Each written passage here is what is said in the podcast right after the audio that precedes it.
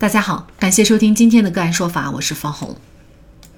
更多的案件解读，欢迎您关注“个案说法”微信公众号。个案说法让法律有态度、有深度、更有温度。根据每日新闻等媒体报道，七月十八号，中国传媒大学学生杜美竹接受采访时称，吴亦凡以各种方式物色、诱骗年轻女性发生关系，包括自己在内的受害者远超八人，其中甚至包括两名未成年人。杜美竹称，他已经分批退回五十万的所谓封口费，并做好走法律程序的准备。话题引爆以后，不少网友纷纷向品牌喊话，要求他们终止和吴亦凡的合作关系。各大品牌已在陆续和吴亦凡解约。央视新闻的官微今年五月曾为吴亦凡新歌做宣传，目前也删除了微博。此外，吴亦凡和杨紫合作出演的古装剧也将受到影响。公开资料显示，吴亦凡出生于一九九零年十一月六号，二零一二年正式出道，曾主演《老炮儿》《西游伏妖篇》等电影，微博粉丝超过五千万。二零一七年，福布斯中国名人榜显示，当年吴亦凡的年收入达一点五亿，排在榜单的第十位。据都美竹爆料，吴亦凡从来不带套，不光是我和别人也一样。第一次发生关系前，他想离开，但是吴亦凡的经纪人威胁他，如果吴亦凡玩的不尽兴，你的演艺生涯将被全网封杀。吴亦凡会把女孩带到酒局，逼女孩喝醉，然后发生关系。有两个女孩至今是未成年。二零零二年出生，中国传媒大学的大一学生都美竹，从近日开始用令人炸舌的爆料，几乎锤死了吴亦凡。都美竹接受网易娱乐的采访，她曝光了吴亦凡搭讪女生的三种套路：对外说选演员，让女生深夜去面试；由各地的粉头在粉丝中挑选年轻漂亮的，把他们带去参加小型见面会，告诉女孩有很多人，到了酒店才发现只有吴亦凡一个人。通过吴亦凡已经睡过的女孩互相介绍，成功后给对方品牌资源或者是一万块钱。另外，杜美竹提到第一次和吴亦凡发生关系的时候，对方好几个人拼命给他敬酒，把他灌醉，没多久他就不省人事。再起来的时候，他已经躺在了吴亦凡的床上。当时他立刻想穿衣服逃跑，可一出门发现吴亦凡的表哥在客厅睡觉。后来杜美竹想过，可能是他害怕自己醒来之后去报警。更严重的是，吴亦凡已经把这件事变成了流水线操作了。先是微博等平台搜寻合适对象，然后经纪人以拍摄 MV 或签约新人的名义约人，钓到人后拉到酒局，灌醉后发生关系。就在今天早晨，吴亦凡做出回应，之前没有回应是因为不想干扰司法程序的推进，但没想到我的沉默却纵容了造谣者的变本加厉，我已忍无可忍。本人只在二零二零年十二月五号的朋友聚会中见过都女士一次，没有灌酒，没有收手机，更没有她描述的各种细节。当天聚会人很多，都会作证。我声明，从来没有过什么选妃，没有诱奸、迷奸，没有什么未成年。如果有这类行为，请大家放心，我会自己进监狱。我对自己上述的所有话负法律责任。那么，如果都美竹所说为真，吴亦凡是否已经涉嫌强奸罪？如果都美竹所说为假，都美竹又将面临怎样的法律风险？就这相关的法律问题，今天呢，我们就邀请北京盈科上海律师事务所高级合伙人、扬子鳄刑辩联盟主席周小阳律师。呃，方红你好，好，非常感谢周律师啊。那么，如果说这个都美竹所说的都为真的话，也就是说他被灌醉以后和吴亦凡发生了关系，那么吴亦凡是否构成强奸罪呢？那么强奸啊，是指以这个暴力、胁迫或者其他手段强奸妇女的行为。那么这个其他手段里面最常见的啊，就是把这个女方灌醉之后啊，在女方啊不知反抗、不能反抗的情况之下去发生性关系。那么如果说确实如杜美卓所说啊，就是他是被灌醉之后没有意识的情况之下，那么吴亦凡跟她发生性关系的话，那么这个是典型的强奸。吴亦凡的这种各种套路牌的方式，就都美竹所公开的这些方式，您觉得这些方式违法或者是犯罪吗？那么这个是不是违法啊？或者说这个是不是能够构成犯罪？这个涉及到的罪名主要就是强奸罪。那么最重要的就是要看啊，这个女方在这个过程当中啊，如果说跟吴亦凡发生性关系的话，她是不是不知反抗、不敢反抗，或者说不能反抗？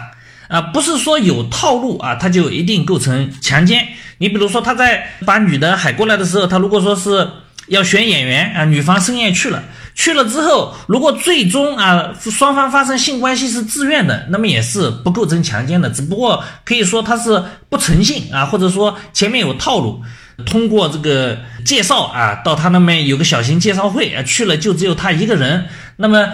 归根结底还是要看他们在发生这个性关系的时候，到底有没有违背啊这个女孩子的。意愿啊，就是说他这个发生性关系是不是是没有办法反抗，或者说啊他是基于胁迫啊不敢反抗啊，或者说就像前面这个醉酒情况之下啊他是不知反抗啊。如果说没有达到这个程度的话，那么这当然是啊违背道德啊，但是可能不不构成犯罪。其实这个事件被大家最广为关注的。点就是在于杜美竹说，在和吴亦凡发生关系的女孩当中有两名未成年人，涉及到未成年的问题，可能问题的复杂程度就大了哈。那么如果真的存在未成年人的话，那么是不是吴亦凡的呃承担的这个法律责任会更重一些？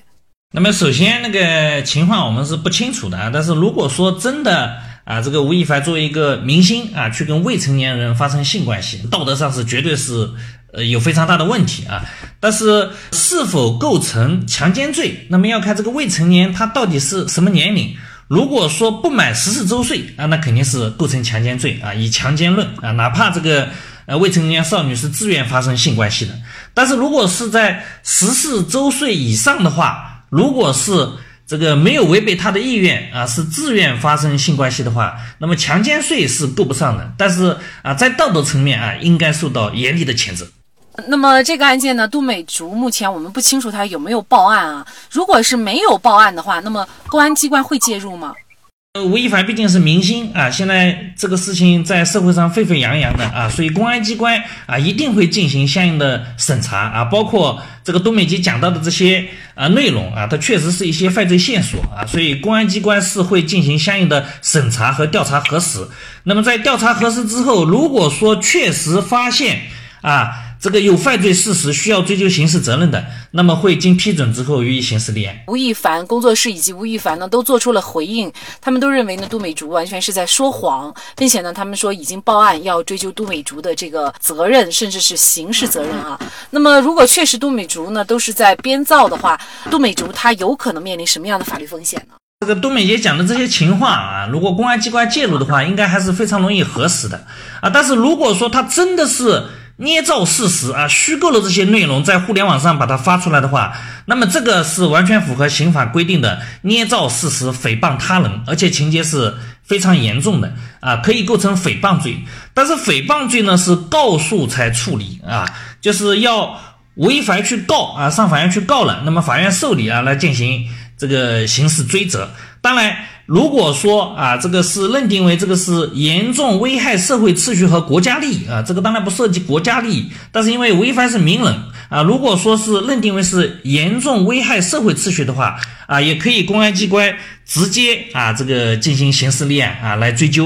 因为涉及明星啊，他的流量非常大啊，这个要构罪的门槛也非常低啊，在一三年的时候，两高出台了一个司法解释，只要点击浏览量超过五千。啊，或者转发五百以上啊，就可以构成这个犯罪。那么吴亦凡他们现在一方面是向公安机关报案了啊，如果说啊确实调查下来是捏造的话，相信他们也会向法院去啊提起告诉啊。如果是捏造的，我相信这个都美杰的刑事责任应该是跑不了的。甚至呢，工作室也称，就是他还有可能涉嫌寻衅滋事等罪名。那您觉得这个罪名他又是否可能会涉嫌呢？那么现在这个事实到底是不是捏造的啊？有待公安机关去进行调查核实啊。但是这个事情啊，它除了一方面在网络上放出来很多消息，另一方面一直都在。进行相应的两个人打嘴仗啊，引起了社会舆论广泛的关注啊，所以我认为，如果说是捏造的事实啊，以寻衅滋事来进行相应的刑事追究啊，也我认为也还是适当的。因为吴亦凡呢，他是名人啊，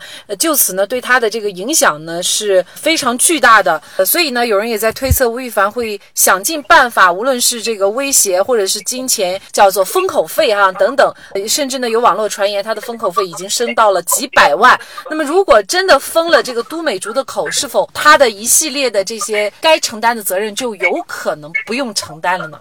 那么现在这个事情已经被公开出来之后啊，那个差不多是引起舆论的这个海啸啊，大家都在关注。所以目前来看，封口应该是已经封不了了。这个多美杰讲到这些涉嫌的违法犯罪线索，公安机关会去进行相应的调查，他不会说。多美杰他封口了不说了啊，这个事情就不去调查了。那么如果构成刑事案件啊，打个比方说真的构成强奸的话，那是不是以这个被害人说我不告诉或者说我不说了就不追究的啊？这个是国家公诉案件。看来明星要想长期走红，除了靠作品，更要靠人品。